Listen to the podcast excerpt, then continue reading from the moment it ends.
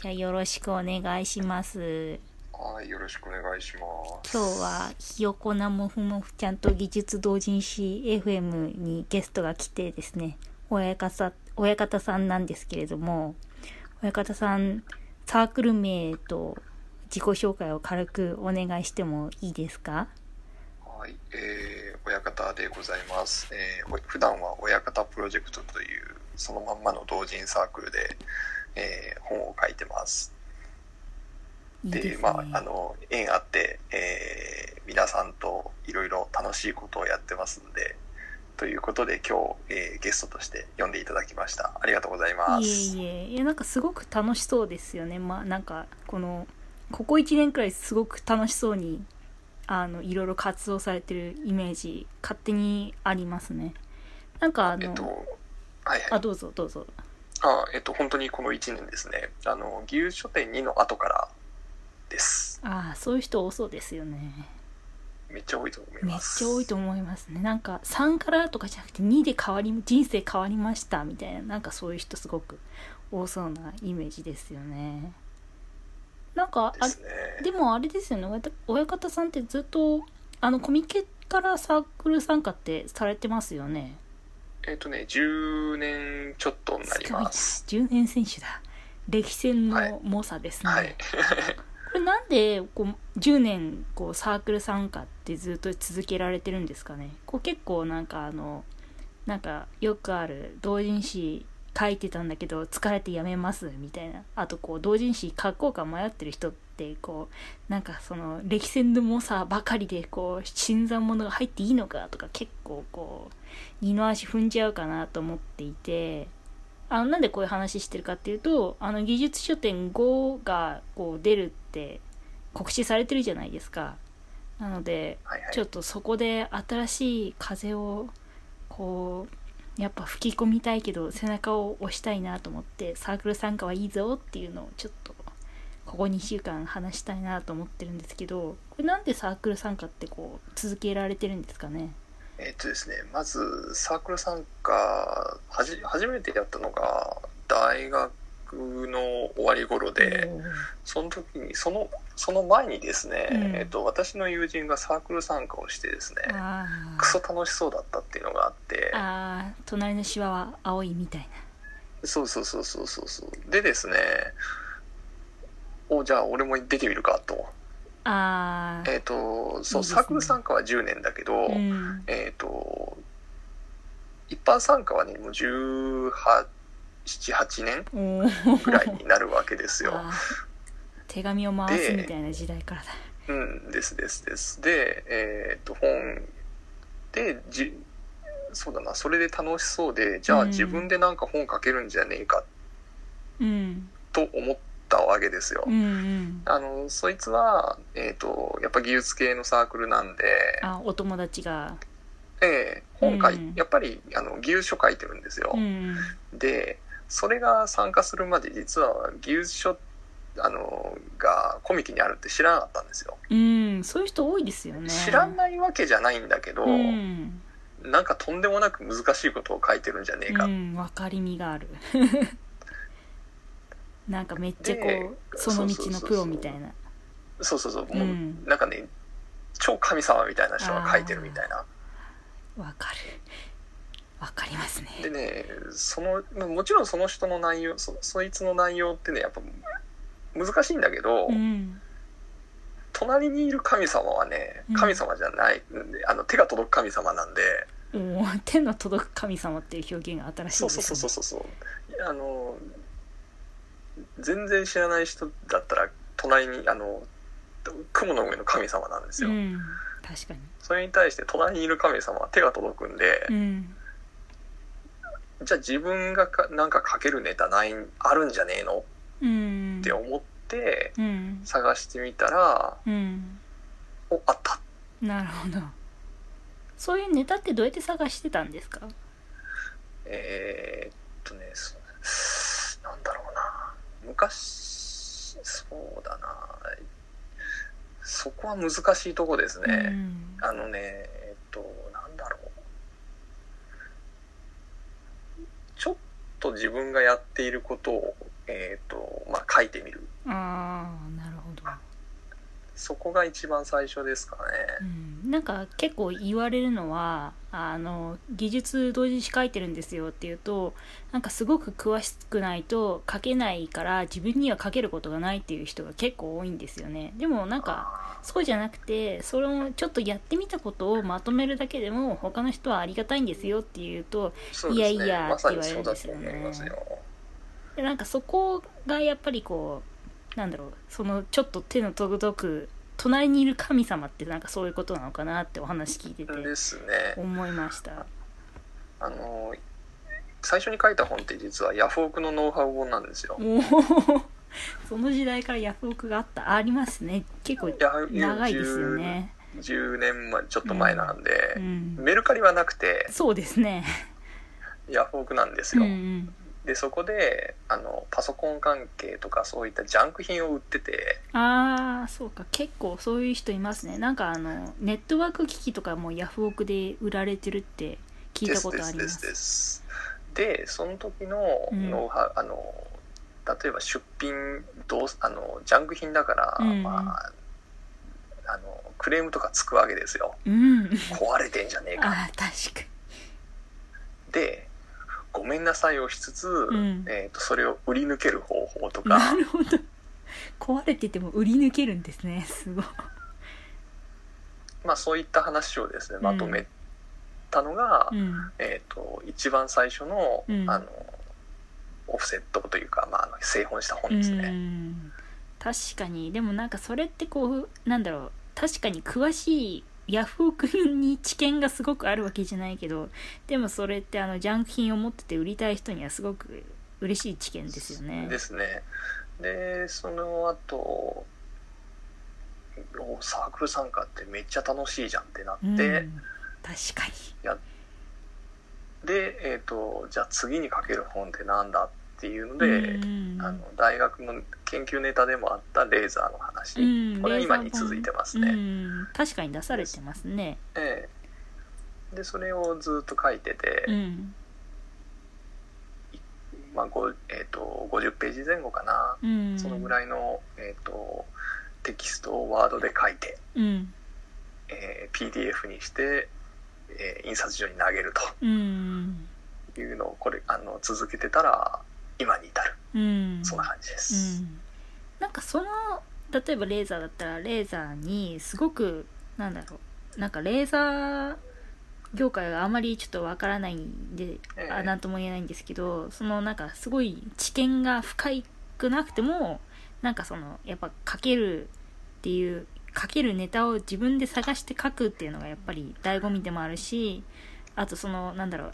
やっぱなんだろうな個人的にはあの机の向こう側に立ってるっていうだけでこう最高にハイになりますよねめっちゃハイですよ。うんめっちゃハイです。うんなんかその詳しくないから書かないっていうのってすごくこうもったいないなと思ってていろんな人に言ってるんですけどなんだろう詳しくなかったらこの詳しくないなりにまとめたことをなんかその本にして出すと詳しい人が教えてくれるかもしれないしそのあこういうとこ分かってなかったなって分かるからいいよって言ってるんですけどなんかどう思いますかね？そうですね。そういうのあたり。いやあのまさにその通りだと思いますよ。うん。あのじ自分で書いたことでね自分の頭の中整理できるしうん。それねめっちゃ整理できるんですよ。うん。でねテキストになったら「俺ここ足りてないじゃん」って。う、ん目次が増えるとか、うんあのオクラになるとかう、んうんなんかよくある話ですね。そうですよねなんかその目次が増えるっていうのもそうですしなんか足りてないところを埋めるためにやっぱ調べますよねですね。なんだろう勉強しましょうってすごく言われますけどなんか勉強するってすごい難しいかなと思ってるけどなんか本を書くってなるとそのなんだろう意図せずに勉強するっていうか知見をこう調べて回るからなんかそういう点でもこう自分のためにもやっぱ技術同人誌書いてほしいなって思うのでまさにそうそうですね。結局まあ何をしやったかだけでも、うんあのこれやるためには何が欲しくて、うんというあの前提を全部さらわなきゃいけない。うんうんで、えー、と前提をさらった上でうん。実際に作ったり書いてみて、うん。ここが足んないってなったら足んないところまた調べるじゃないですか、うんうん、そうなんですよね。わかる。めっちゃわかります。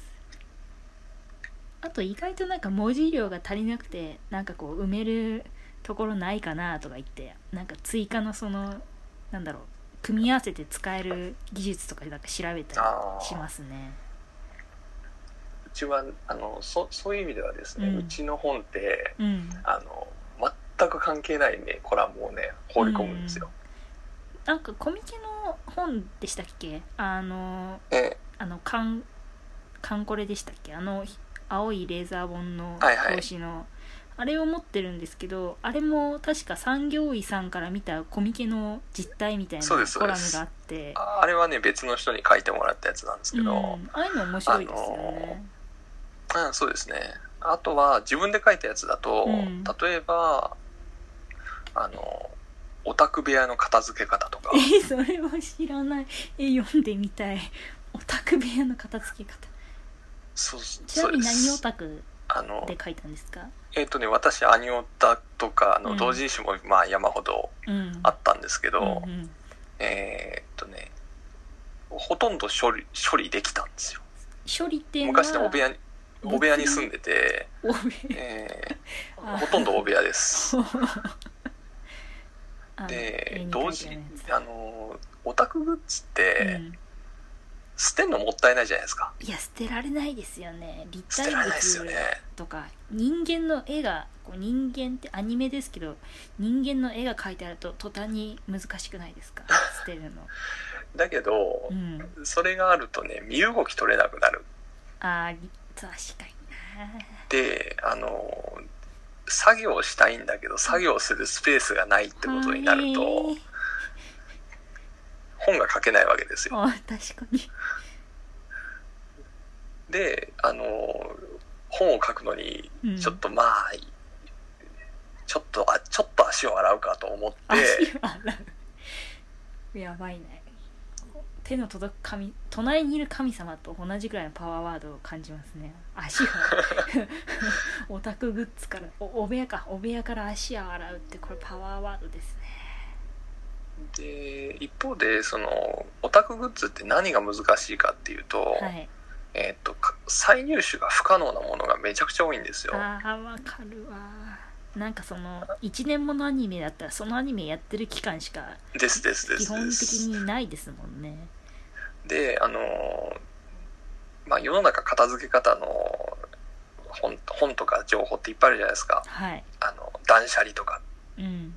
あの辺ってその例えば3ヶ月あの半年使わなかったものは捨てようねとかって書いてあるんだけど、うん。オタクグッズって半年に1回使わないんですよいや使わないですよね。所持してることがだけどステータスそうそうそう、所持してることが目的になってる面がうん。あって、うん。でも再入手が極めて難しい、うん。まあそこをちょっと考え方を借りかんあの変えて、うん。えー、とこれからの生活というか活動自分がやりたいことに対して必要かどうかとかっていうし、うん。あの切り口でうん。ちょっと考え方を変えてみるとか、うん。あの片付け方の仕組みを作る。うん。だからこれは残しとく。うん。こっちはまあいいかな。とかっていうのであの自分の、自分が納得して捨てていく捨てていくっていうかあの例えば人にあげるもそうなんですよ。人にあげるとか、あの同人あの中古の、まあ、マンだらけとかの駿河屋とかですね。ああいうところに売っ払うっていうのも、まああの捨てるじゃないけど、うん。えー、と自分のと手元から離す、うん。まあ、その辺をあの、りえー、と自分の基準でやっていくっていう、うん。えー、とテクニックがあってですね、えー、とその辺を、えー実際にやったことで、えー自分が身軽になったよっていうのを10ページぐらいかな、うん。あのえーページ埋め兼あのコラムとしてその時にやったからその時のコラムとして載せたっていうなるほど。ライフログだ。いやでもいいですよね。だって同じような状況の人いっぱいいると思いますよ。えーきっといると思いますよ、うん。ぬいぐるみとかも捨てられないんですよね。なんか何でしたっけ？こんまりさんっていうなんか近藤まりえさんっていう片付けコンサルの,、あの近藤真理子かな？あそうか。そのマリコさんのあのなんだっけ？手に取った時にそのいいと思ったかどうかで捨てるみたいななんかそういう話を思い出しますね、でもなんかそれはこうオタク関係なくだからこうオタク的にこうオタクとしての切り口でっていうのは世界にまさに同一つの同人誌っていう感じがあっていいですよね。なんか後書きとか好きであの技術書の同人誌でも後書きって結構個人の個性が出るかなと思っていてなんかテックブースターさんとかああいうお大型でバリバリの技術をやっていてもその後書きは面白いみたいな猫ちゃんの後書きとか？なんかそういうのがなんかすごい好きなんですよね。なんか後書きみんなもっと書いてほしいんですよね。あ いやなんあかその後書きじゃなくてもいいんだけどそういうこうなんだろう。なんか人間味あふれるところがこうちょっと垣間見えると好きでたまに技術書って後書きとか前書きないところがあるんですけどあれはページ稼ぎでもいいし読んでるところってこうポッドキャストと一緒で人間性をこうちょっとでも感じるとすごくこう面白いっていうのがあるんでいやなんかちょっとこう後書きでページを増すっていうのもあるぞみたいな。なんかそのハードルを下げる感じの。なんかね。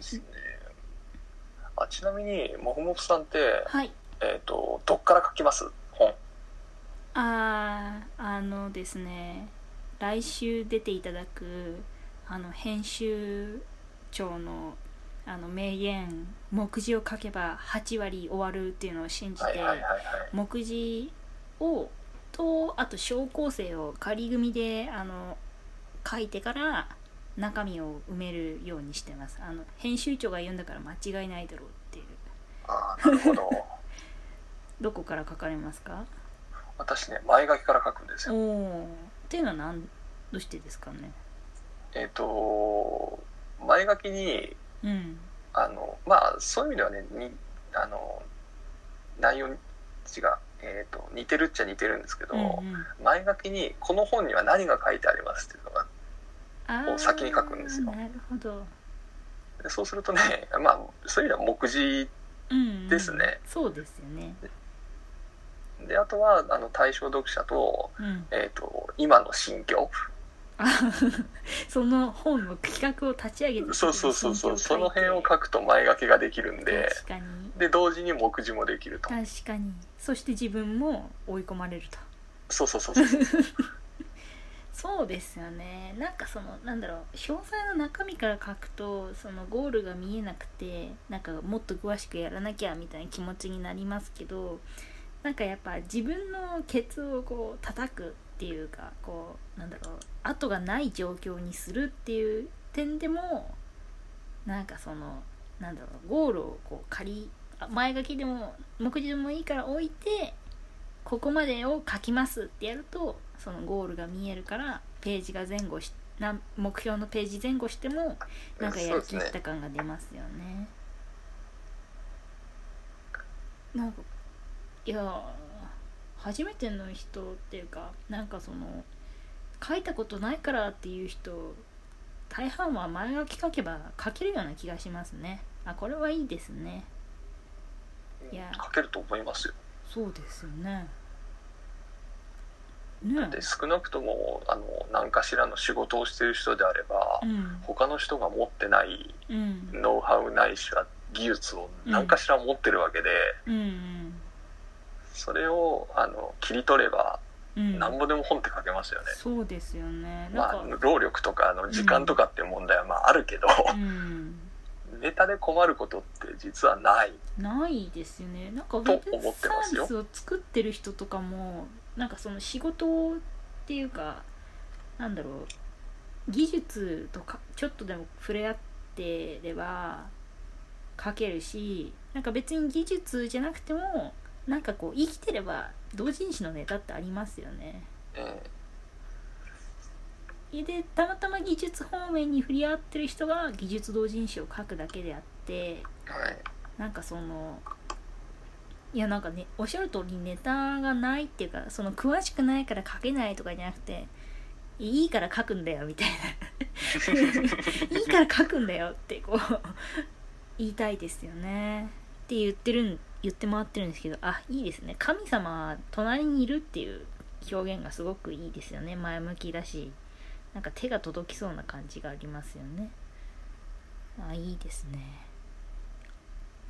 あなんかその話したいネタ実はこうだいぶ話せててあそのなんだろう技術同人誌はいいぞって結構おっしゃってるかなって思ってるんですけどはい。あツイッターとかでもなんかその技術同人誌に関することをリツイートとかされてるんですけど、なんかなんかどうしていいぞなのかなっていうかこうなんだろう。いいぞって言ってるには理由があるかなと思うんですけどななんかありますかね？こう。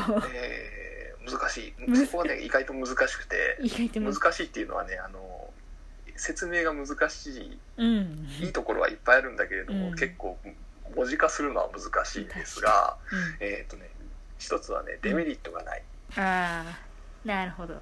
書くデメリットがない。確かに。まあ疲れるくらいですかね。まあ疲れるぐらいですね。うん。えーっでもとね疲れることはいっぱいあるから。そうそうそうそいい感じの疲労感がありますよね。うまやりきったずえーっと、そう最初に、えーっと何回か出てるその脳みそが整理されるとか、えーっと自分が使っている技術を、うん。ほらこんなすげえ技術があるんだぜっていうのを自慢できる。ああわかる。あとはまあお金が儲かるかっていうとそこはちょっと微妙なところはあるんだけれどもですよね、えーまあ、技術書を書いて技術書店で売ってる分には赤にはならないんじゃないですかねっていうところ。うん。あの環境にがまあばあのでっかくなってしまう。うん。いい意味でもまあちょっとあれな意味でもうん。大きくなりすぎた面はあるんですが、うんそうですよね。同時技術あの技術書店ができて、うんコンスタントに100部200部売れるようになって、えー、と少なくとも印刷費が回収できないとかうん。売れば売る、あの参加するだけで赤になるとかっていう状況はかなり回避されてきてるっていうのがあるので、うん。あのまあそんなに、えー、とお金かかるって言ったって知れてるので、うん。そうですね。パトロンにならなければ7000円でいけますもんね、7000円8000円ですしそうです印刷費も45万。そうですね。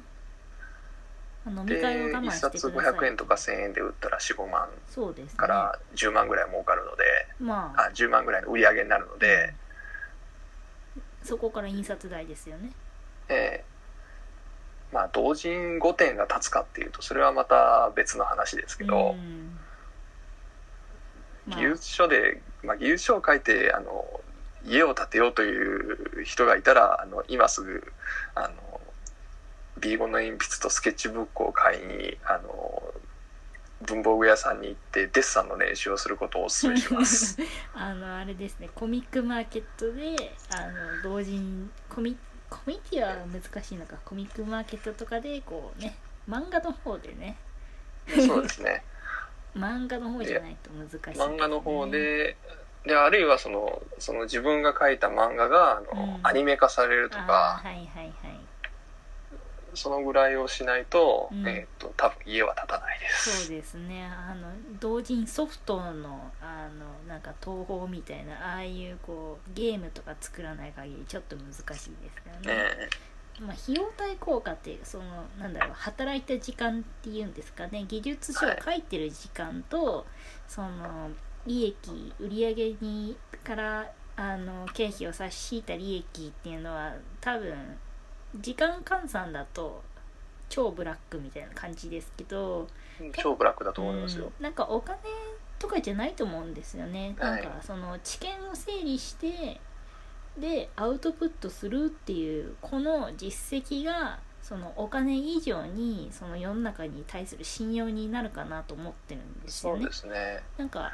結構思ったのはそのブログとかを書ける人と書いてる人とブログと技術書店とかなんか同人でも何でもいいんですけど本になってる人っていうのはやっぱり信用が本の方がやっぱ大きいのがまあ今もそうかなと思っていてやっぱりなんだろうなブログだとその書きたい時に自分の書きたいだけ書けるみたいな。しかも最大量が3000字くらいかなみたいな感じだけど技術書とかになるとその例えば60ページ作るのには多分2万とかじゃ足りないですよね。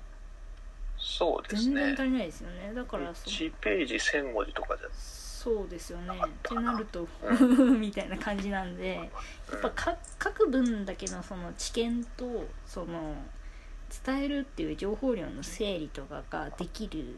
で締め切りに間に合ってるっていうこれはやっぱりこうなんだろう信用が大きい大きいですね。ね編集の方もすごい言言われてましたけど、言われいつも言ってますうね、ん、そうなんですよね。やっぱ信用とそのなんだろう自分のやった分だけしっかり実力に返ってくるっていうのとあとやっぱり技術同人誌出したんですっていうとあの勉強会とかでこうじゃた例えばライトニングトークって5分くらいで喋りますみたいな時に技術書店でこう同人誌書いてますっていうとその後にこう、えーなんかその話とかでこう話が盛り上がったりとかなんかあのちょっとこうプロダクト今は使ってなくてもその技術書店で書いたことの話でわーって盛り上がれたりするんでなんかいいですよね。ブログ書いてる人はやっぱそれをまとめて本に出そうとするだけでこうあここ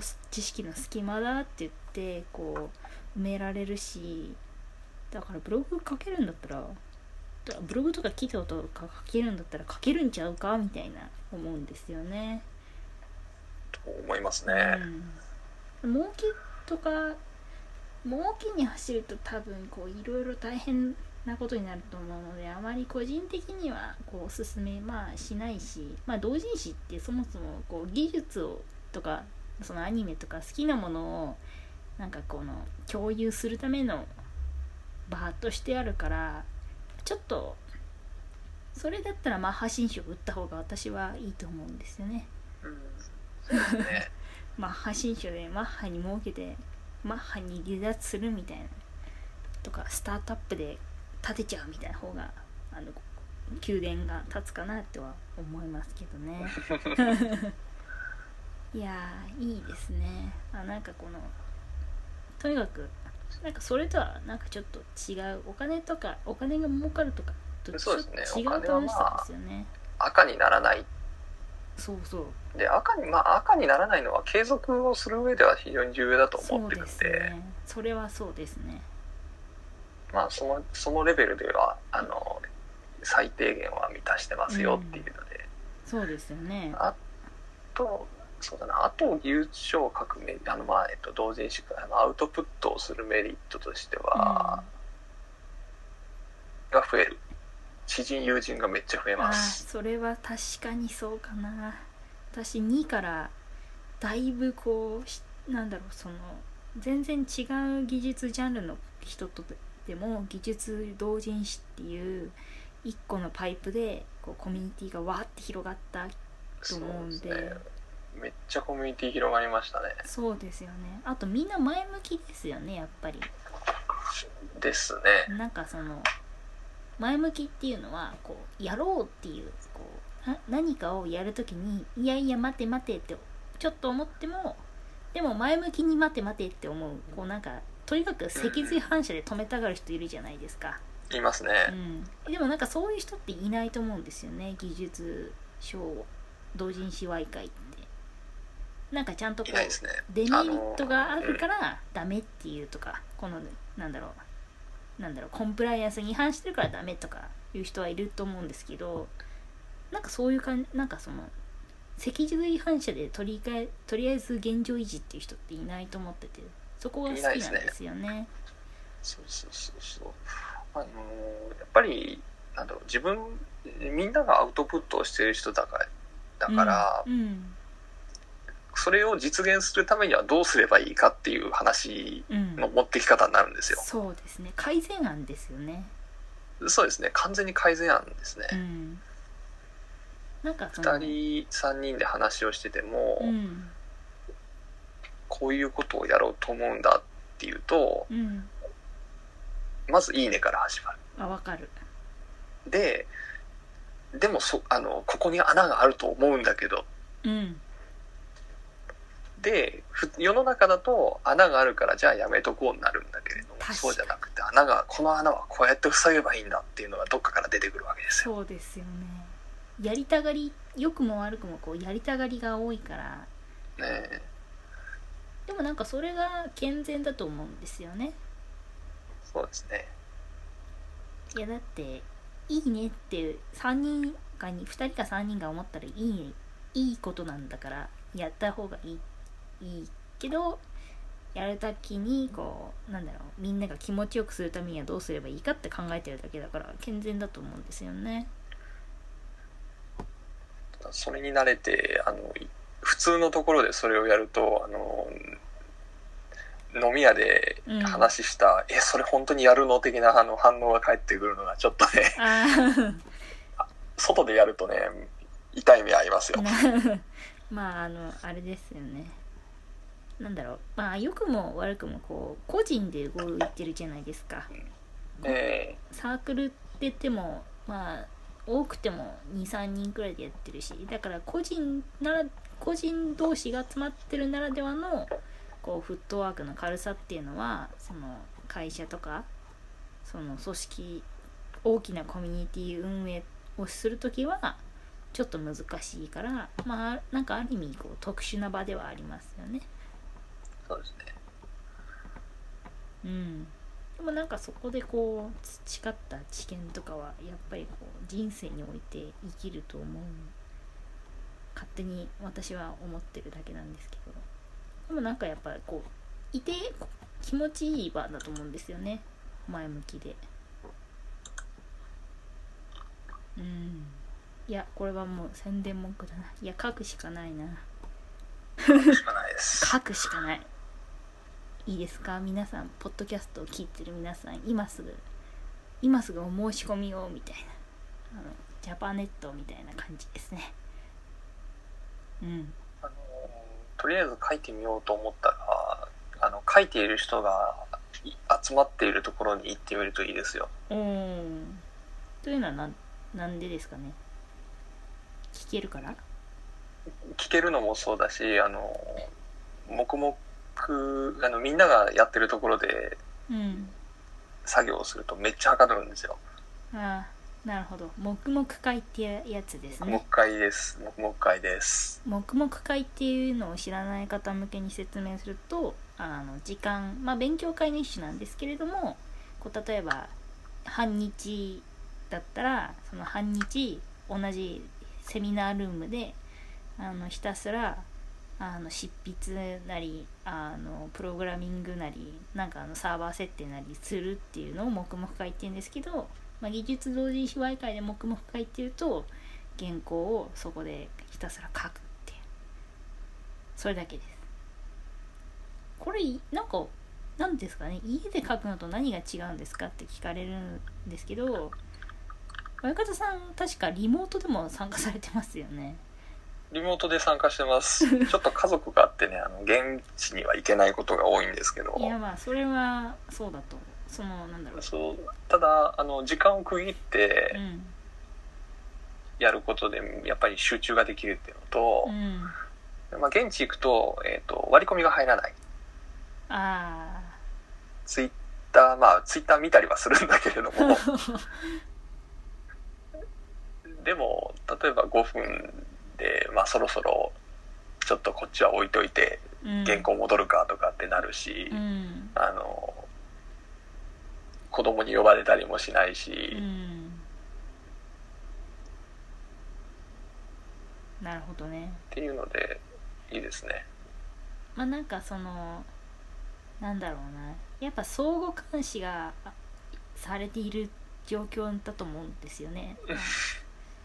あのお家でやってるとそのなんだろうなまあゲーム機とかなんかいろいろ誘惑が目の前にあって一人でやってると どうしても折れちゃったりすることがあるんですけど、黙々会っていう場はこう隔離されてるしそもそもゲーム機と隔離されてるしっていうかサボってたらなんかそのあこいつやってねえじゃんみたいな感じに思われるんじゃないかっていや思わないんだけどもなんかなんか心の中でなんかその誰かがいるから 自分もやらなきゃっていうこうマイナスなように見えてプラスなことになるっていう謎の現象が発生するので。ありますねまあ、あとその執筆系だったらその技術書とか特にあのマークダウンとかレビューとかあの書式が決まっててビルドができないみたいな PDF が作れない時に聞ける人がいるっていうのはやっぱ安心感は大きいかなと思うし別にワードでもその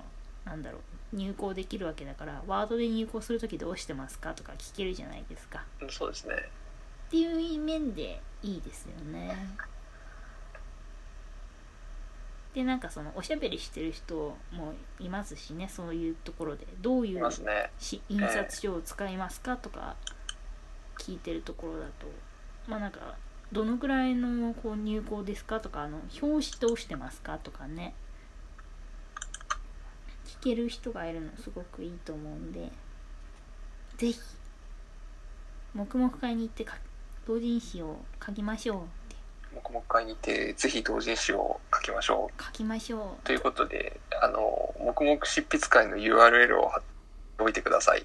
あわかりました。後であのしあのあの黙々執筆会はめっちゃいいです。あのっていうのはあの若葉ちゃんっていう。若葉ちゃんと熊谷さんのうん。あみそうです。若葉ちゃんっていうのはあのぎ漫画でわかる Git とかあの漫画でわかるウェブデザインとかを書かれてる湊川さん。が港川さんですね。か出してるわシリーズが「若葉ちゃん本」っていう本なんですけどあのその湊川さんと熊谷さんっていうあの2人があのし執筆するためだけの黙々会をし主催してらっしゃるので。しかも技術技術書に限らずブログでもいいし、うんあのお仕事あの本業のお仕事をしてもいいとか何でもいいからとにかく集まって黙々するというなるほど。一点で集まってるのでなるほど。すごく居心地がいいです、あの特徴的なのが自己紹介を最初にしてであそうですね。最後にあの成果発表をしないな何かしら成果発表しなきゃいけないっていうしっかりと締め切りがあるっていうなんで進捗がないとなかなか寂しいので寂しいですね。させますね。まああと技術書店に出すっていう人であれば技術書店の公式さんがあの黙々しなんか原稿缶詰会みたいな感じのちょっとこうパワーワード味あふれるやつをあのやってくれたりするしあのその前に技術書店とあって勉強会も主催されてるのでまあねこれでい書けますね。あとはねさっき言ってた神様を隣に座らせるだけですね。そうですね。完璧だな。完璧でこれす完璧だ。書けないことはない。あとお金の振り込みをしっかりするだけですね。はい。いやー書けないことないですね。もうなん何の心配もないですよ、何の心配もないね本ができてうん。しまえばあとは違うな。申し込みをして本ができれば、うん。えー何の心配もない。あとは現地に行くだけですね。現地に行くだけですね、いやパワーワードだいやいいな。まあ言われてみればそうですね。お品書きとかいらないですもんね。なんか勝手に立ち読みして気に入ったら買うスタイルですもんね,、本があればあのお品書きはまあなくても。うん。値付けだけして。ねとりあえず1000円ですって言っとけばいいですし。うん。いやこれはいいですね。なんか話足りないこととかありますか？えーっとですね。一応そういう意味ではあのぎイベントに参加するためのノウハウも書いてますので。いやそうなんですよね。というダイレクトなマーケティングをしておきます。いやいやいいんじゃないですか？いけない人だっているわけだし僕も他に同人誌同人誌版では220ページ。うん。す商業版になって260ページを超えましたがごいですよね、えサークル主10名が、えーとうんこれまでに踏み抜いてきた地雷をまとめた本でございます、うん。あのアウトプットのすすめですね。技術はい。同人誌を書こうアウト過プットアウトプットのすすめ。学問のすすめみたいですよねいやなんかそのあの自分はちょこっとだけ寄稿して他の人のは読んでる形だったんですけどあすごい面白かったのがあのサークル参加してる一日の過ごし方みたいなのがすごく面白くてあの死んだ目であの「こんにちは」っていうだけでいいんですって書いてあっていやそれなってあの人見知りの人でもあのコミュニケーション実はあんま取らなくてよくて、まあ、それがすごい楽でいいんですよね。話しかけられるとお互い困りますみたいなことが書いて書いてあってそ,、れなっていう。それなんだよなみたいなとかあと表紙のこのデザインの方法とかなんかこれなんとか風パクるみたいな。なんかあのなんとか駆動開発をパクってみましたみたいな。なんかとかあのその、まあ、組版の仕方とかネタの出し方とか、そうですね。え商業版は印税の話入ってますもんね。ーはい。あのいくらかいくらお金がかかって、うん。いくら売り上げたらいくら、えーぶっちゃけ儲かって税金はいくら払うのかっていうところまで書いてあります、そうですよね。グラフで書い途中出てきたりとかなんか何部するとどのくらいの売り上げになるとか。そうですね。あの単価がいくらになるかとか印刷単価ですね。その辺まで書いてありますからなんか完全にあの社会社のあの売上グラフみたいな感じになってて面白いのであのぜひあの書いてみる方あの技術書店読んでもなんかその同人版で買ってあの見ながら書きましたみたいな方いらっしゃいましたよね。まあいらっしゃいましたね。ね。